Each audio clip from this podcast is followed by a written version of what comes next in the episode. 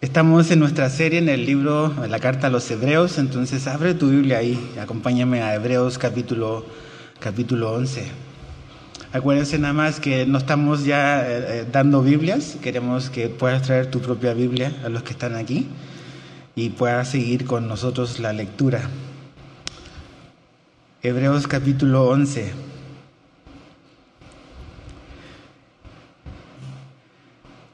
Hebreos 11 es, es, eh, es un eh, capítulo muy conocido. Eh, de hecho, estaba, ¿se acuerdan? Hace un tiempo estudiamos solo el verso, el capítulo 11, una serie que le llamamos Por la Fe. Y estaba revisando anoche cuándo fue, y fue hace exactamente un año que los miércoles estudiamos solo el capítulo 11, donde vimos estos hombres que la Biblia pone como un ejemplo de cómo se ve la fe. Y creo que en estos tiempos en los que vivimos, eh, creo que no, no, es casualidad de que hoy precisamente cuando nos volvemos a reunir también aquí presencialmente, ah, hablemos de esto, de por la fe, qué es, qué es la fe y, cómo se ve la fe. Entonces vamos a, leer los primeros tres versículos de Hebreos 11, los leemos, eh, oramos y comenzamos a estudiar. Dice así, es pues la fe, la certeza de lo que se espera, la convicción de lo que no se ve, porque por ella alcanzaron buen testimonio los antiguos. Por la fe entendemos haber sido constituido el universo por la palabra de Dios, de modo que lo que se ve fue hecho de lo que no se veía. Entonces, Padre, te pedimos, Señor, que puedas ahora tú hablarnos. Señor, venimos con muchísimas necesidades, seguramente con muchísimas cosas eh, cargando a lo mejor en nuestros pensamientos, en nuestro corazón. Y, necesitamos de que eh, tu palabra, Señor, nos, hable, que pueda, Señor, ministrar nuestras, nuestros corazones, eh, poder entender, Señor, quién eres tú, quiénes somos nosotros a la luz de quién tú eres, Señor. Y cómo debemos de caminar, Señor, a la luz de quién tú eres. Entonces te pido que este tiempo tú lo uses, Señor, para cumplir tus propósitos en nuestra vida. Y te lo pedimos en el nombre de Jesús. Amén. Eh, en toda esta serie que, hemos llevado todos estos meses sobre Hebreos, hemos dicho de que el, el, enfoque y lo que realmente el autor a la carta a los Hebreos quiere dejarnos claro, y es que Jesús es el centro, que Jesús es superior, que no hay nadie como Jesús. ¿Por qué era eso importante? ¿Por qué él pasó 10 capítulos hablándonos de eso? Porque decíamos de que los oyentes a los cuales esta carta fue dirigida eran cristianos que tenían un trasfondo eh, judío, que venían de un, de un, trasfondo hebreo y que habían en cierta manera como salido de, su judaísmo y habían venido al cristianismo, pero por las situaciones que ellos estaban enfrentando, por eh, las presiones, por la persecución, y por las dificultades, aparentemente algunos de ellos estaban eh, considerando en retroceder, en, volver al sistema antiguo, en volver al pacto antiguo, en volver a eso, pero eh, eh, el autor como que fue muy enfático en que eso sería retroceder, que no hay como Jesús y que realmente la fe, la fe verdadera, la fe genuina es la fe que está puesta en la obra que Jesús hizo por nosotros en la cruz. Ahora, él terminó, si te fijas en el capítulo 10, en el verso 39, eh, en el último versículo del capítulo 10 dice, pero nosotros no somos de los que retroceden para perdición, sino los que tienen fe para preservación del alma. Y ahí donde él como que llega a esa conclusión, finalmente dice, nosotros no vamos a retroceder. No importa lo que esté pasando, no vamos a regresar atrás, vamos a mantenernos caminando con Jesús, vengan las presiones que vengan de cualquier tipo. Ahora, aquí es, Él les va a dar ejemplos, ¿no? Todos necesitamos ejemplos. Eh, necesitamos ejemplos de, de, cómo se vive la fe en Dios, qué significa tener una relación con Dios, en qué circunstancias se muestra la fe. Y eso es lo que todos necesitamos. Y eh, el autor a los Hebreos, el capítulo 11, lo usa completamente para darnos una serie de ejemplos de hombres y de mujeres que caminaron por fe, de cómo se vio la fe de estas personas en diferentes situaciones. El verso 1 al 3 podríamos decir que es como una descripción más que una definición. Yo sé que cuando pensamos en fe, en una definición generalmente pensamos en el capítulo 11, verso 1, dice otra vez, después la fe, la certeza de lo que se espera, la convicción de lo que no se ve. Pero eh, como que viendo el capítulo completo podemos ver de que aquí se nos describe cómo se ve la fe. Y usa dos palabras que son importantes en el verso 1. Dice certeza y convicción. La fe tiene que ver con certeza y con convicción.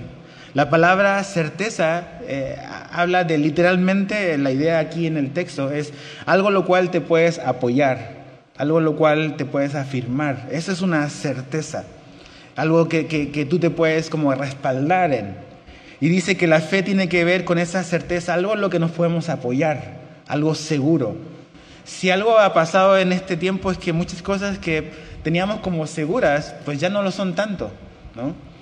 Eh, realmente esta pandemia del, del COVID-19 ha, ha, tirado por el suelo muchísimas cosas que nosotros pensamos de que las teníamos muy seguras. Entonces, cuando esas cosas las cuales nos apoyamos tambalean, pues probablemente si estamos mal apoyados, vamos a tropezar también. Pero aquí habla de certeza, de algo lo cual nos podemos agarrar firmemente y poder estar seguros. Esa es una certeza. Y después dice que tiene que ver con convicción. Y convicción tiene que ver, dice, con eh, una, una seguridad interna. Es algo de lo cual yo estoy segurísimo dentro de mi vida. Entonces, algo de lo que estoy seguro, algo en lo que me puedo apoyar. ¿Qué es eso? ¿Qué es lo que estoy seguro y en lo que me puedo apoyar? Es lo que Dios ha dicho. Es lo que Dios nos ha dejado escrito. En eso podemos apoyarnos y no tener duda a caer. Finalmente, eh, muchas veces la gente dice, no, tú ten fe, ¿no? A lo mejor en este tiempo mucha gente te lo ha dicho, no, tú ten fe, esto se va a arreglar, ten fe, pero ten fe en qué, ¿no? Ten fe en ti mismo, ten fe en el gobierno, ten fe en la OMS, ten fe en una cura para el COVID, ten fe en qué. Aquí la Biblia nos habla de que nuestra fe es segura, nuestra fe está firme cuando la ponemos en Dios, en las promesas que Él nos ha dado. Me gusta como el escritor J.B. Phillips parafrasea este mismo versículo. El versículo 1 él lo pone de una manera a lo mejor más entendible. Dice, la fe significa poner nuestra plena confianza en las cosas que esperamos significa estar seguros de las cosas que no podemos ver. Hay cosas que esperamos, ¿no? Yo sé que todos esperamos a lo mejor distintas cosas. Pero aquí lo que nos está hablando es las cosas que esperamos de quién? De Dios. Podemos estar seguros de las cosas que esperamos de Dios que Él ha prometido. Podemos tener esa seguridad de verdad. Y esto es muy importante. La fe no es una emoción que fabricamos, sino la total confianza que lo que Dios ha prometido en su palabra lo hará, aun y cuando aún no lo podamos ver. Eso es fe. No es algo, no es una emoción, no es un sentimiento que yo tengo que convencerme a mí mismo como algo que yo siento, sino algo en una verdad en la cual yo he puesto mi confianza, algo que yo estoy esperando, pero que estoy esperando con fe porque Dios lo ha prometido, porque Dios ha dicho que lo va a hacer. Eso es fe. Esa es la fe que aquí Hebreos 11 nos, nos, nos habla. Y la necesitamos. Necesitamos caminar por fe. Necesitamos caminar por las promesas de Dios. Y son tiempos en los cuales necesitamos caminar por fe. Y, y, que las, las, verdades que Dios nos ha dado puedan realmente eh, afirmar nuestro corazón, ¿no? Uno a veces pensamos que el enemigo de la fe es la incredulidad. Pero hay otro enemigo que es el temor. Y vivimos en tiempos de mucho temor, ¿no? A lo mejor muchos no están aquí porque tienen temor. Y es válido. Yo también he tenido temor. Y, y, muchas veces, o sea, cuando vemos las historias que vamos a leer en Hebreos 11, te vas a dar cuenta que muchas de las cosas que estos hombres y mujeres enfrentaron, sin lugar a duda, el temor estuvo presente. Pero cuando Dios pide algo y cuando Dios nos dice que podemos confiar en Él, tenemos que decidir qué vamos a hacer. Si vamos a, que el temor nos detenga, a que el temor nos, nos pare, O que a pesar del temor decíamos obedecer y confiar y actuar en base a lo que Dios nos ha pedido. Y eso es lo que vemos en esta lista larga de hombres y mujeres. Personas que sin lugar a duda tuvieron temor.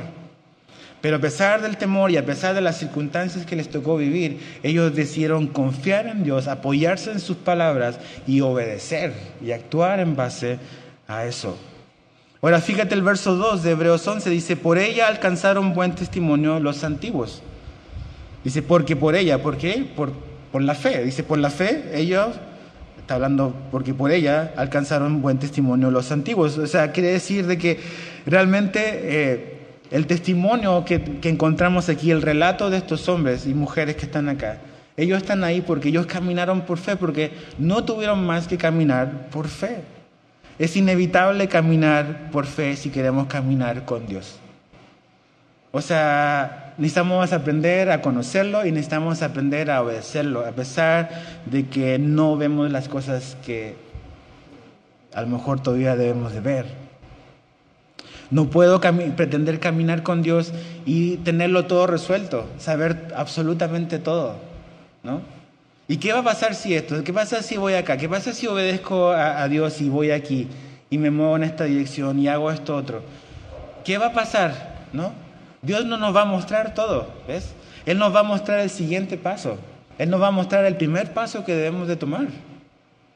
¿Por qué no mostraría el punto B si todavía no nos hemos movido al punto A? ¿No? Entonces, es inevitable si queremos caminar con Dios, caminar por fe. Y es el patrón que los hombres y las mujeres del Antiguo Testamento vivieron y es el patrón que nosotros debemos de caminar si hemos decidido caminar con Jesús en estos tiempos, caminar por fe. Otra cosa muy interesante que dice en el verso 3, dice, por la fe entendemos haber sido constituido el universo, por la palabra de Dios, de modo que lo que se ve fue hecho de lo que no se veía. necesitamos fe, dice aquí, para entender nuestro origen. Necesitamos fe para entender nuestro origen. La creación, aquí el autor a los hebreos, de la carta a los hebreos está hablando de la creación. Que eso que, el universo fue constituido, o sea, la creación del universo, necesitamos fe para creer eso, ¿no? No está diciendo aquí que, que eh, Dios no quiere que usemos nuestro razonamiento, que, que la fe cristiana es una fe ciega a lo absoluto. La Biblia nos da muchísimas razones eh, lógicas para poder creer de que Dios creó el universo en, en los días de la creación. Pero invariablemente vamos a necesitar fe para creer lo que Dios nos dice. Si tú me preguntas a mí, Edgar, ¿por qué tú crees en la creación? Yo te voy a decir porque la Biblia lo dice así. Simplemente por eso. Yo confío plenamente en el relato bíblico porque he estudiado y porque sé que lo que aquí está escrito realmente es la palabra de Dios. Tengo esa convicción y esa seguridad. Yo no necesito una evidencia nada más cuando veo las evidencias de la ciencia, de la ciencia verdadera, eso nada más valida y como que ratifica lo que la Biblia ha dicho desde el inicio. Pero aquí dice que necesitamos fe para entender nuestro origen. El mismo autor J.B.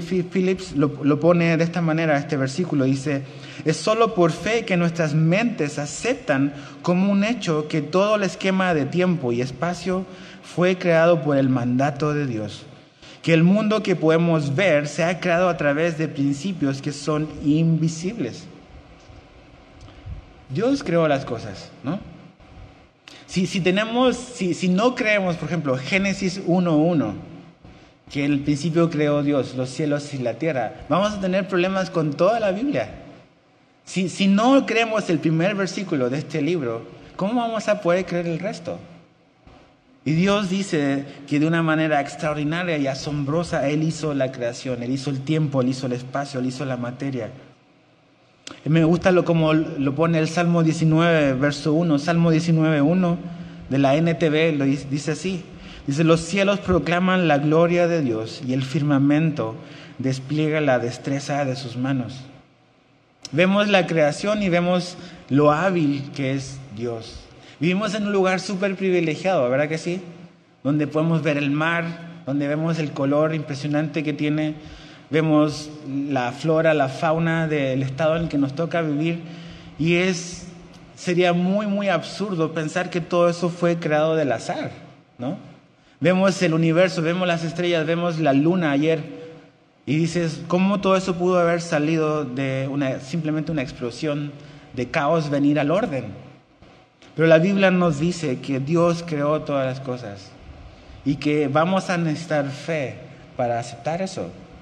La gente dice, no, no, no, la ciencia ha demostrado lo contrario. ¿Sabes qué? Para creer lo que la evolución enseña también necesitas fe. También es un sistema religioso. Necesitas muchísima fe y más fe que la cristiana para creer en eso. Entonces, aquí la Biblia nos dice de que la fe es necesaria para entender cuál es nuestro origen, de dónde venimos, quién nos creó, para qué estamos acá. ¿La ciencia tiene cabida? Claro que sí tiene cabida. Hay científicos reconocidos que son creyentes, son cristianos, absolutamente muchísimos. Te recomiendo leer los libros del profesor John Lennox. Son, tienen muy buenos artículos, muy buenos recursos. Es el profesor de la Facultad de Matemáticas de la Universidad de Oxford, John Lennox. Entonces la ciencia sí tiene cabida. Entonces creo que es importante que, podamos saber de que realmente eh, Dios nos ha dado una mente para pensar, pero también Él quiere que creamos en sus promesas, creamos en lo que Él nos ha dicho. Ahora, fíjate, avanza nada más un capítulo, Hebreos 12. Fíjate lo que dice Hebreos 12, eh, verso 1. Dice, por tanto, dice, nosotros también teniendo en derredor nuestro tan grande nube ¿De qué dice ahí? De testigos. Despojémonos de todo peso del pecado que nos asedia y corramos con paciencia la carrera que tenemos por delante. Cuando la Biblia se escribió, no, no habían estas divisiones de capítulos y versículos. ¿okay? Eso es algo que se puso para ayudarnos a buscar.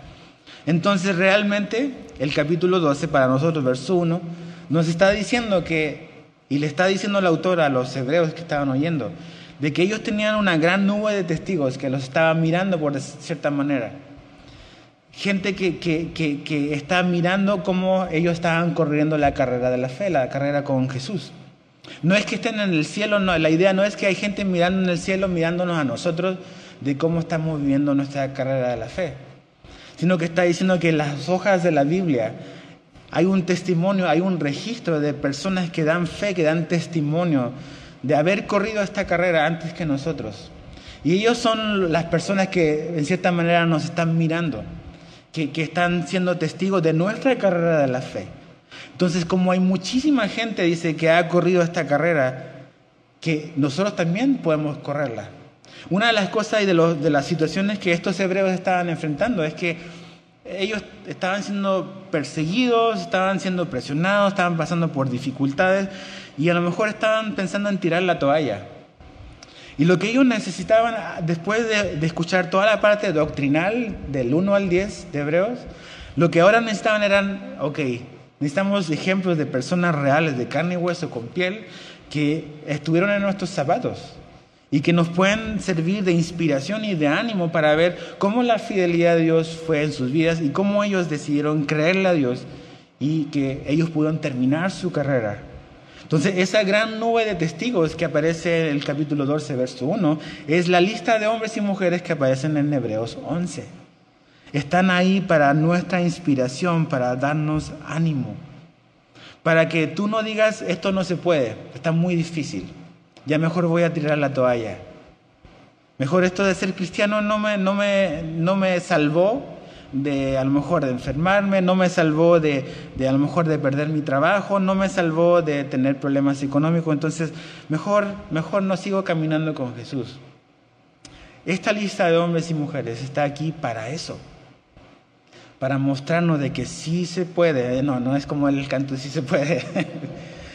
que sí se puede caminar por fe en obediencia a Jesús, porque podemos confiar en sus promesas. Por eso es la certeza de lo que se espera, la convicción de lo que no se ve. ¿Esperamos en qué? ¿En qué tenemos confianza? No en mi fuerza, no en mi capacidad, sino en las promesas y en la capacidad de Dios. Ahí donde está nuestra fe puesta. Y el primer testigo, haz de cuenta que si fuese como un tribunal, llamamos a, adelante al primer testigo para que hable, ¿no? Y el primer testigo, ¿cuál es el primer testigo? Es el verso 4, es Abel. Fíjate lo que dice el verso 4. Por la fe, Abel ofreció a Dios más excelente sacrificio que Caín, por lo cual alcanzó testimonio de que era justo, dando Dios testimonio de sus ofrendas, y muerto aún habla por ella. Esta frase, esta palabrita, por la fe, se repite innumerables veces. Está a lo largo de todo el capítulo, por la fe, por la fe, por la fe, por la fe. Todos estos hombres y mujeres actuaron por la fe. No por la fe en que yo puedo, sino por la fe en la confianza en lo que Dios les había dicho, que Él iba a hacer y que Él iba a cumplir. Y ellos obedecieron. Esa es la fe. Es simplemente responder en obediencia a las promesas de Dios. Y el primer testigo es Abel.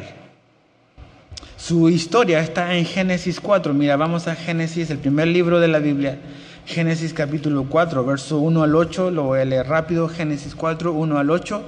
Dice, conoció Adán a su mujer Eva, la cual concibió y dio a luz a Caín y dijo, por voluntad de Jehová he adquirido varón.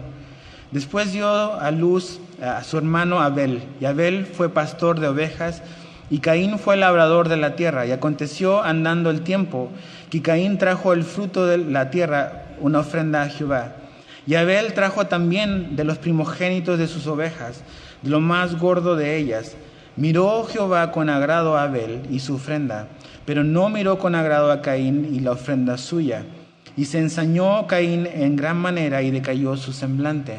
Entonces Jehová dijo a Caín, ¿por qué te has ensañado y por qué ha decaído tu semblante? Si bien hicieres, ¿no serás enaltecido? Y si no lo hicieres, Bien, el pecado está a la puerta. Con todo esto, a ti será su deseo y tú te enseñarás de él. Y dijo eh, Caín a su hermano Abel, salgamos al campo. Y aconteció que estando ellos en el campo, Caín se levantó contra su hermano y lo mató. Ahí está la historia que Hebreos 11 nos habla de este hombre, de Abel, que fue asesinado por su hermano eh, Caín. Y aquí nos dice que Abel ofreció y adoró a Dios y ofreció un mejor sacrificio que Caín. Abel ofreció un mejor sacrificio que Caín. Es interesante porque eh, muchas, aquí hay, muchas interpretaciones. A veces la gente dice, no, lo que pasa es que Dios le gustó lo que Abel ofreció más que lo que Caín ofreció. Puede ser, no sabemos, el texto no nos dice la razón, pero algo que nos dice cuando vemos el relato es que antes de que Dios dice que le agradó lo que ofreció, dice que Dios vio con, con ciertos ojos a Abel y con ciertos ojos a Caín. Había algo en él, había algo en ellos que hacía diferente y que obviamente se manifestaba lo que ellos iban a ofrecer. Pero parte por quiénes eran ellos. Y lo que ellos ofrecieron estaba relacionado con lo que ellos eran, ¿no? Finalmente, eso, ese es el orden. Tú y yo hacemos y actuamos en base a lo que somos, ¿no? A lo mejor a veces podemos como que maquillar ciertas cosas, pero realmente cada uno de nosotros siempre va a ofrecer de acuerdo a lo que somos, a lo que a cómo es nuestro corazón. Es interesante porque Jesús habla, eh, le habla a los fariseos Respecto a Abel, no vayas ahí, pero lo puedes anotar si es los que toma apuntes, es Mateo 23, 35, Mateo 23, 35, y ahí menciona a Abel el justo, dice Abel el justo. Y, ahí está la, diferencia, creo, en quién Abel era, en el corazón que Abel tenía. O sea, Abel era un hombre justo, un hombre que tenía un corazón para con Dios. Más que quizás a lo mejor lo que él ofreció, que obviamente quien él era se vio lo que ofreció, pero todo comienza en el corazón que tenía Abel para con Dios. Jesús dice que él era un hombre justo, un corazón para con Dios. En cambio, Caín era un hombre que no tenía fe, que tenía obras que a lo mejor se podían ver, pero no tenía fe. ¿Por qué digo que no tenía fe? Porque mira lo que dice Primera de Juan 3:12. Primera de Juan 3:12 dice lo siguiente, dice, no como Caín, dice, que era, de, era del maligno. Chécate lo que dice. No como Caín, que era del maligno y mató a su hermano. ¿Y por qué causa lo mató? Dice, porque sus obras eran malas y las de su hermano justas. El problema en lo que ocurrió en el primer homicidio de la historia de la humanidad es que un hombre era un hombre que tenía un corazón justo para con Dios y había otro hombre que no tenía fe, que no tenía un corazón recto ante los ojos de Dios. Y, es interesante porque ambos ofrecieron algo, ambos ofrecieron, ambos ofrecieron algo a, Dios. Y, sabes que muchas veces es, eso, aquí ves que realmente eh, Caín tenía una religiosidad externa, pero tenía un corazón no cambiado por Dios un corazón que no amaba a Dios. Entonces muchas veces podemos como que dejarnos impresionar por, por las obras de afuera y, a veces no, no prestamos atención a lo que ve Dios, que es finalmente nuestro corazón. O sea, el corazón de Caín tenía un problema. No era un corazón que honraba a, Dios. Cambio Abel, sí, era el corazón de un hombre justo. Y la fe que agrada a Dios, la fe de la cual Hebreos 11 está hablando, es la fe que surge de un corazón recto y que se manifiesta en lo que se le ofrece a Dios. Ahora, algo muy importante que creo que es como el punto de conexión quizás con los oyentes de la carta a los hebreos. ¿Qué era lo que estaba pasando en esta época de estos cristianos de Hebreos 11? Ellos estaban comenzando a ser perseguidos por la fe, ¿no? Ellos, acuérdate, habían salido de un sistema del antiguo pacto y habían venido al nuevo pacto en Jesús. Y seguramente eso había significado de que mucha gente los estaba persiguiendo o estaban enfrentándose a dificultad por haber dejado como su pasado, haber dejado su, su historial religioso del pasado y haber venido a la fe en Jesús. Y creo que esta historia de un hermano que, mata a otro por un asunto religioso tiene que ver con lo que los hebreos estaban enfrentando en este momento. ¿no? ¿Cuánto a lo mejor yo conozco personas en esta iglesia que ellos tenían una, una eh, espiritualidad, una religiosidad cultural y que al haber venido a la fe en Jesús eso significó que se metieron en serios problemas con su familia sanguínea porque como abandonar su religión de toda la vida era casi casi como que abandonar su nacionalidad y su origen como mexicano. Entonces estas cosas no son muy extrañas. Entonces estos cristianos habían venido a la fe en Jesús y a lo mejor eso había hecho que, que lo que sucede hoy en muchos lugares donde los cristianos son perseguidos, la familia los, los, los separa, eh, ya a los hijos los desheredan porque eres cristiano ahora. Entonces son perseguidos por la fe. En cierta manera pudiésemos decir que eh, Abel murió por una persecución religiosa. O sea, lo que llevó a que Abel muriera es porque él adoró a Dios y Caín no le gustó. Es interesante. Entonces, persecución religiosa va a haber. A lo mejor en este país todavía no, no, no enfrentamos eso así de una manera muy, muy hostil pero a lo mejor en, el trabajo, ¿no? En tu trabajo, el hecho de identificarte como cristiano a lo mejor va a crear cierta resistencia. No, no, no, el, hermanito o lo que sea, la etiqueta que, te pongan, ¿no? El, el amén aleluya o no sé, un montón de cosas. Y, a lo mejor te van a ver con ciertos ojos, te van a poner problemas, te van a tener ahí eh, vigilando, van a querer a lo mejor tentarte. ¿Por qué? Porque has decidido hacer pública tu fe. Entonces, ¿pero qué vamos a hacer? ¿Vamos a retroceder por eso? Caín, perdón, Abel es un testimonio de un hombre que estuvo dispuesto a obedecerle a Dios y adorar a Dios, y eso le costó la vida. Le costó su vida adorar a Dios. ¿Qué, qué nos está costando a nosotros? ¿no? Venir a adorar a Dios. ¿Qué nos cuesta a nosotros adorar a Dios? Entonces tenemos que pensar que la fe también se ve así. No es que la fe salvó a Abel de morir. La fe significó que Abel muriese. Pero Dios lo vio con agrado, ¿no? En cambio el otro el religioso, el de obras, que era algo externo, pero no era algo interno, algo del corazón, pues finalmente fue el homicida. Segundo testigo, versos 5 al 6. Otra vez esa palabrita, esa frase, por la fe. Por la fe, Enoch fue traspuesto para no ver muerte y no fue hallado porque lo traspuso Dios. Y antes que fuese traspuesto, tuvo testimonio de haber agradado a Dios. Pero sin fe es imposible agradar a Dios, porque es necesario que el que se acerca a Dios crea que le hay y que es galardonador de los que le buscan. El segundo testigo que pasa al, podio es Enoch. A lo mejor no es un personaje que a lo mejor es conocido por la mayoría, pero es un hombre que su historia la encontramos en Génesis 5. Acompáñame ahí a Génesis 5, otra vez el primer libro de la Biblia. Génesis capítulo 5, verso 21 al 24. Génesis 5, 21 al 24. Dice así. Vivió Enoch 65 años y engendró a Matusalén. ¿Se acuerdan de Matusalén? El hombre más longevo de la historia. ¿Ok? Enoch fue su papá. Verso 22. Y caminó Enoch con Dios. Después que engendró a Matusalén 300 años y engendró hijos e hijas.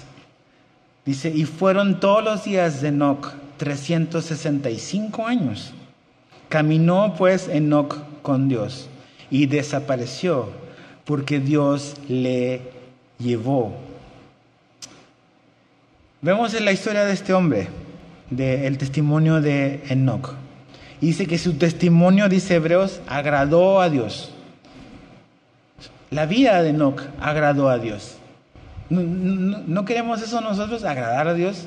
Yo sé que Dios cuando ponemos nuestra fe en Jesús, Él nos acepta. Y gracias a lo que Jesús hizo, pues eh, somos bienvenidos por Dios. No es, no es algo que yo hago para que Dios me acepte, sino que soy aceptado por Dios por medio de Jesús.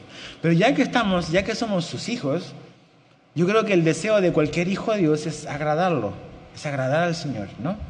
Y aquí dice Hebreos 11 que Enoch agradó a Dios, que alcanzó testimonio de haber agradado a Dios. ¿Qué fue lo que agradó a Dios de la vida de Enoch? ¿Qué fue? Es una palabrita que se repite dos veces en Génesis, donde leímos, es caminó con Dios. Enoch es un ejemplo de una persona que caminó con Dios. Y cuando hablamos de caminar estamos hablando de alguien que, que tiene compañerismo con Dios. Caminar con Dios significa eso, significa tener compañerismo, comunión con Dios. Caminar con Dios o caminar con una persona significa tener una relación con esa persona, tener una, una comunión. Y caminar con alguien también significa estar de acuerdo con esa persona. En Amós 3.3 dice, ¿andarán dos juntos si no estuvieran de acuerdo? Es una pregunta que Dios hace y obviamente es una pregunta metafórica. La respuesta es no. Yo no puedo andar, yo no puedo tener comunión con otra persona si no estamos de acuerdo. Y lo que Dios está diciéndonos ahí en Amós 3.3 es, nosotros no podemos caminar con Dios si no estamos de acuerdo con Él. Entonces caminar con alguien es tener comunión, pero también caminar con alguien significa en la Biblia tener una relación, estar de acuerdo con ellos. Y Enoch fue un hombre que caminó con Dios. Algo pasó después de que nació su hijo, ¿no? Su hijo, algo pasó ahí y a partir de ahí dice que no caminó con Dios. ¿Y caminó cuánto? ¿Cuántos años caminó? 300 años. ¿Y, yo estoy cansado con 20 años? no caminó con Dios 300 años. Muchísimo tiempo. Entonces, los hebreos que están leyendo esto, llevaban un par de tiempo, un par de años a lo mejor de haber decidido caminar con Jesús y ya estaban pensando en tirar la toalla. Y cuando el Espíritu Santo inspira al autor de los Hebreos y pone a Enoch Es un recordatorio de que hay hombres que han caminado muchísimos años con Dios y no han tirado la toalla. Y esos son los ejemplos que tú y yo necesitamos en esta vida. Que se puede caminar con Dios, se puede tener una relación con Dios y perseverar en eso. Perseverar. No, no, no dejes, no permitas que los obstáculos y las, el tiempo o las dificultades eh, se interpongan en tu relación con Dios. Necesitamos caminar con Él. Necesitamos tener una relación con, con, Dios por medio de Jesús. Necesitamos abrir la Biblia, conocer lo que Dios nos ha dejado para enseñarnos, para cambiarnos, para limpiarnos. Necesitamos orar, necesitamos hablar con Dios. Cuando hablamos, Dios nos está escuchando. Cuando cantamos, Dios nos está oyendo. Esas son las cosas que necesitamos hacer. Es lo que Enoch hizo. Caminó 300 años. Enoch es un testimonio de eso, que se puede caminar fielmente con Dios. Ahora, Enoch no retrocedió en su fe. No retrocedió en su fe. Ahora tú dices, a lo mejor Enoch, no la tuvo tan difícil, es que Enoch no, no vive en el año 2020. ¿no? Pero los tiempos en los cuales Enoch vivió no eran tiempos para nada fáciles. De hecho, mira lo que dice Judas. Está hacia tu derecha, casi al final de la Biblia. Un libro que solo tiene un capítulo. Te lo voy a leer en una versión de la NTV. Es Judas 1, voy a decir porque es el único capítulo. Verso 14 y 15. Verso 14 y 15 lo leo de la NTV. Mira lo que dice de Enoch. Dice, Enoch quien vivió en la séptima generación después de Adán, profetizó acerca de estas personas, de los de su generación. Dijo, escuchen, el Señor viene con incontables millares de sus santos para ejecutar juicios sobre la gente de este mundo. Declarará culpables a los seres humanos por todos los actos perversos que cada uno haya hecho y a los pecadores rebeldes por todos los insultos que hayan dicho contra él. Ok, aquí en Génesis solo no se nos dice que él caminó con 300 años, pero Judas nos dice lo que Enoch dijo. Y básicamente Enoch fue un hombre que pudiésemos decir como que predicó, le predicó a su generación. Y la generación que él le tocó vivir era una mala generación es la generación que finalmente después va a llegar al diluvio y que va a ser, va a desaparecer bajo el juicio de Dios. Enoch fue traspuesto, o sea, Dios se lo llevó antes del diluvio a Enoch, es como un rapto. Cuando la gente dice en la Biblia no hay rapto, Enoch fue raptado. Dios se lo llevó antes de que viniera el diluvio. Pero esa generación a la cual Enoch le tocó vivir y, ser fiel 300 años, era una generación que era perversa, era, había muchísima maldad, ¿no? Entonces, ok, el ejemplo de, una fe, como vemos en Hebreos 11, es la de un hombre. La fe que, que, agrada a Dios es la fe de un hombre y de una mujer que está dispuesto a ser fiel a Dios y perseverar en eso, a pesar de los tiempos malos en los que nos toca vivir. Y sabes qué, o sea, nada más mira las noticias y vas a ver los tiempos malísimos de los que nos ha tocado vivir. O sea, no solamente este asunto de, la enfermedad y de la pandemia, que es algo de salud, pero nada más checa todo el, el caos en este mundo. Todos estos movimientos que han surgido de protesta, de injusticia, muchísima maldad, muchísima oscuridad.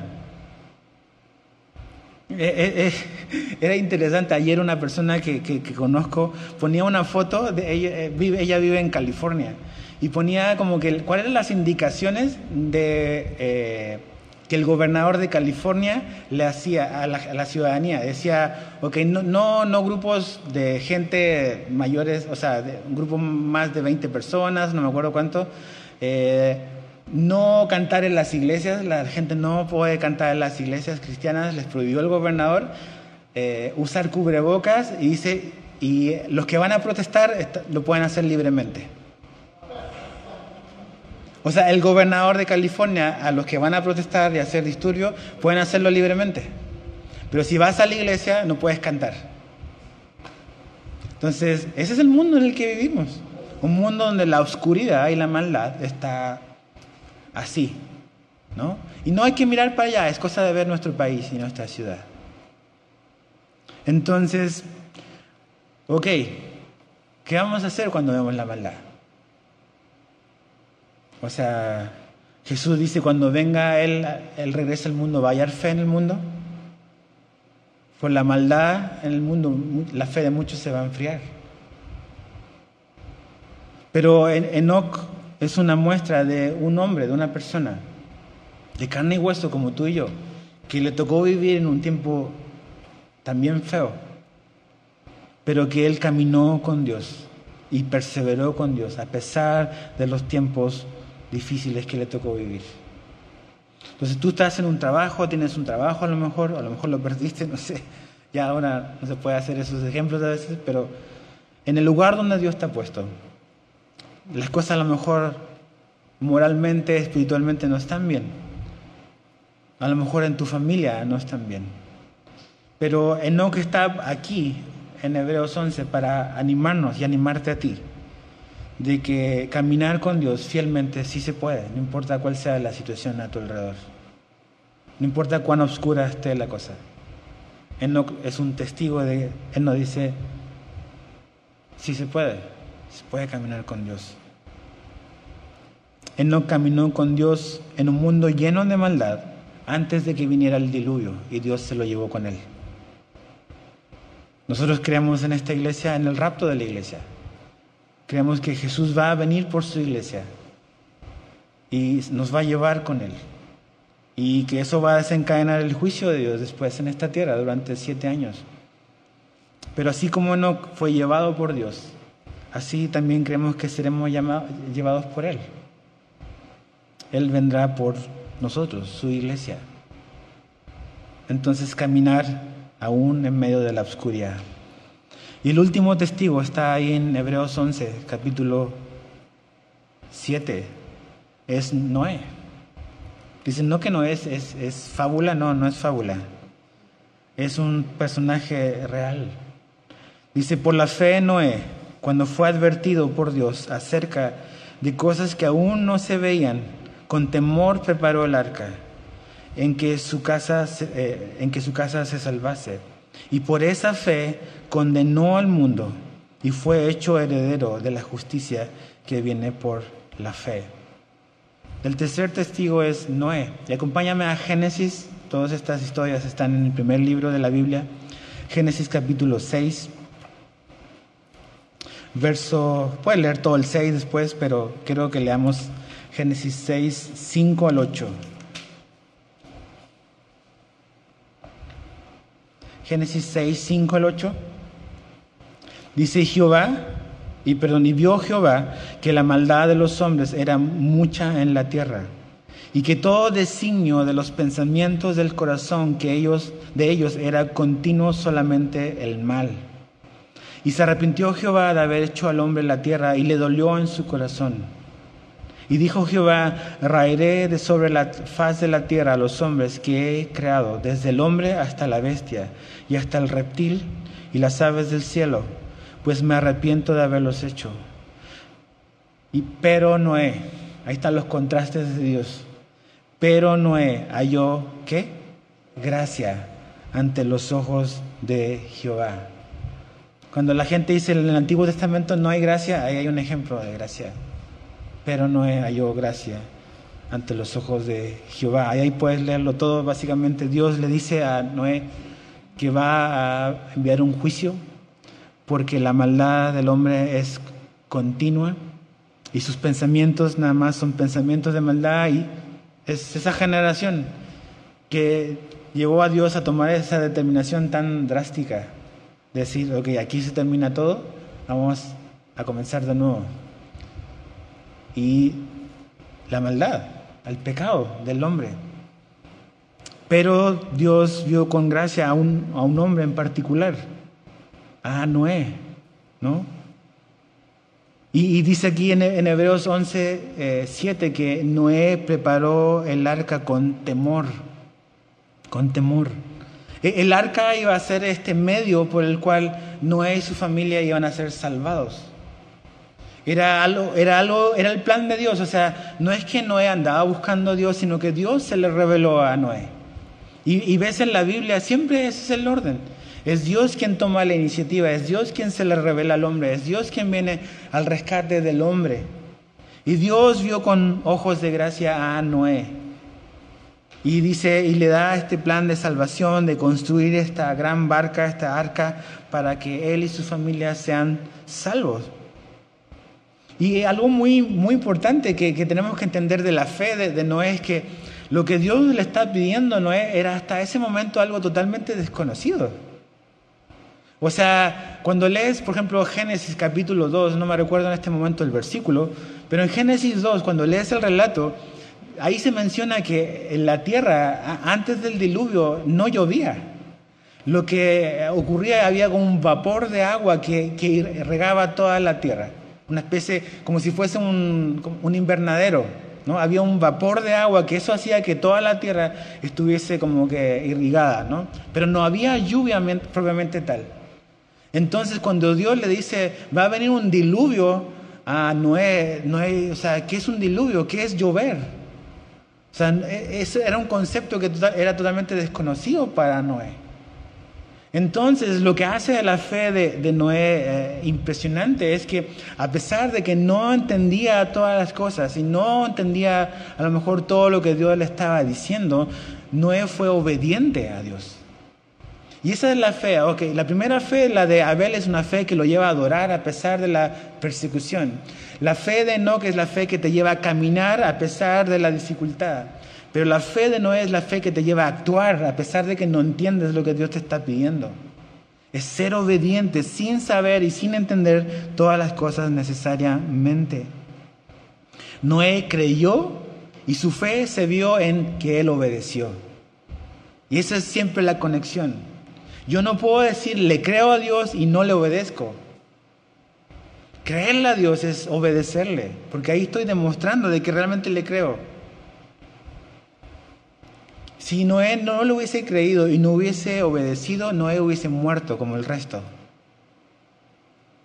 Pero Noé le creyó a Dios a pesar de que no entendía las cosas que Dios a lo mejor le estaba diciendo y le estaba pidiendo. Hay muchísimas cosas a lo mejor en la Biblia que la Biblia nos enseña que a lo mejor tú dices, yo no, yo no entiendo por qué tengo que perdonar a mis enemigos. No tiene sentido. el sentido es devolverle por lo que me hicieron. Pero dice, yo no entiendo, pero voy a, voy a obedecer. A lo mejor la Biblia nos dice, no, no, a lo mejor nos dice la Biblia, perdona a los que te ofenden. Dices, no, yo no entiendo eso. ¿Por qué tengo que perdonar? ¿Por qué tengo que amar a mis enemigos? ¿Por qué tengo que ser generoso? ¿Por qué? Muchas cosas que a lo mejor no entendemos, pero necesitamos obedecer. Necesitamos creerle a Dios y actuar en base a nuestra fe. Y dice que la fe de Noé condenó al mundo. ¿Por qué lo condenó? Porque Noé creyó y obedeció. Eh, toda su generación fue incrédula. ¿Te imaginas las bolas de Noé que él enfrentó? Construir una caja, un rectángulo, para algo que va a caer del cielo, agua que va a caer del cielo, que, y ahí vamos a entrar mi familia y los animales. Y sabes qué, la construcción del arca tardó años, ¿eh? O sea, hay, hay diferentes comentaristas que incluso mencionan hasta 100 años de construcción del arca. O sea, muchísimos años donde Noé estuvo ahí obedeciendo, construyendo, siendo eh, a lo mejor blanco de burlas. Y a lo mejor así estás tú, ¿no? Nada más se ríen de ti, se ríen de tu fe, se ríen de tu fe en Jesús, se ríen de que crees que la Biblia es verdadera, que la Biblia es la palabra de Dios, se burlan de ti. Bueno, no estamos solos. Ahí está Noé, como un testimonio de un hombre que soportó el tiempo y soportó la burla, pero fue salvo. Fue salvo. Y su fe condenó al mundo.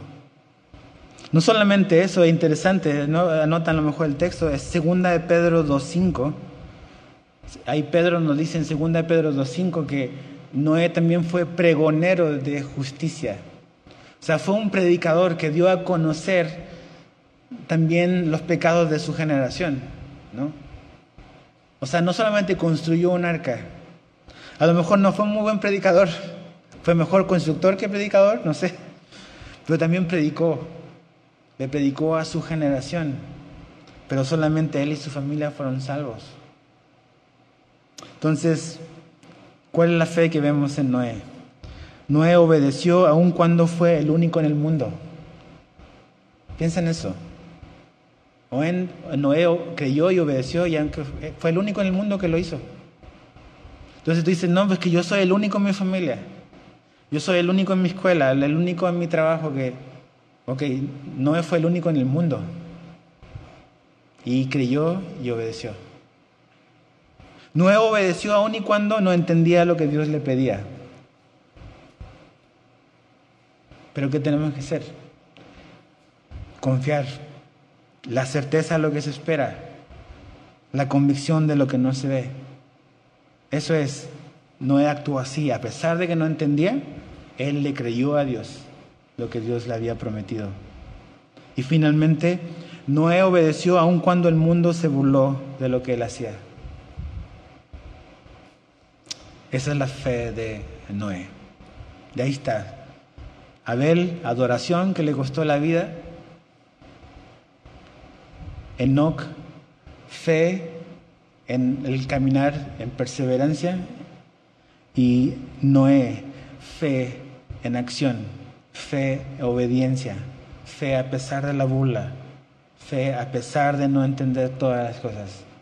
Así se ve la fe. Y esos son los ejemplos que necesitamos en nuestra vida. Necesitamos fe para lo que viene por delante. Los tiempos que vivimos no son fáciles. Lo que aún viene por delante no es nada fácil. Pero yo espero algo. Yo espero algo. ¿Qué es lo que espero? Yo tengo una convicción. ¿La tienes tú? Que todo lo que Dios nos ha dicho, que Él va a estar con nosotros, que no tenemos por qué temer, Él lo va a cumplir. Él lo va a hacer. ¿Es esa tu fe esta mañana? A pesar de lo caótico que, y lo problemático y lo incómodo que ha sido todo esto, necesitamos caminar por la fe. Entonces, Señor, eh, te damos gracias porque necesitamos ejemplos reales de hombres y mujeres como nosotros, que vivieron en tiempos difíciles también, que enfrentaron cosas que vemos muchísimo más complicadas que nosotros, que realmente nos hace como que poner en un contexto nuestras propias realidades, Señor. Muchas veces pensamos que lo que nos pasa a nosotros es lo peor del mundo, pero realmente hay gente que ha pasado cosas aún más complicadas y terminaron la carrera de la fe. Entonces, Señor, queremos caminar en esa certeza en lo que tú nos has dicho, no lo que nos imaginamos, ni siquiera en lo que queremos, sino en lo que tú nos has dicho que vas a hacer, en tus promesas que están escritas en este libro llamado la Biblia. Y nos aferramos, nos apoyamos en ellas y las creemos, Señor. Y ayúdanos a poder caminar así todos los días, confiando en quien tú eres y en tus palabras. Te amamos, Señor, te bendecimos. Te pido que bendigas a la gente que está acá nuevamente. Te pido que los guardes, que los cuides, Señor. Que bendigas a las personas que están viendo esta transmisión también que también les cuides y les guardes, Señor. Y oramos, Señor, que en el tiempo en que las cosas se vuelvan a, a normalizar o a tranquilizar, Señor, tú nos permitas, Señor, el volver a vernos todos como familia. Mientras ese día llega, Señor, ayúdanos a caminar fielmente contigo. En el nombre de Jesús te lo pedimos. Amén.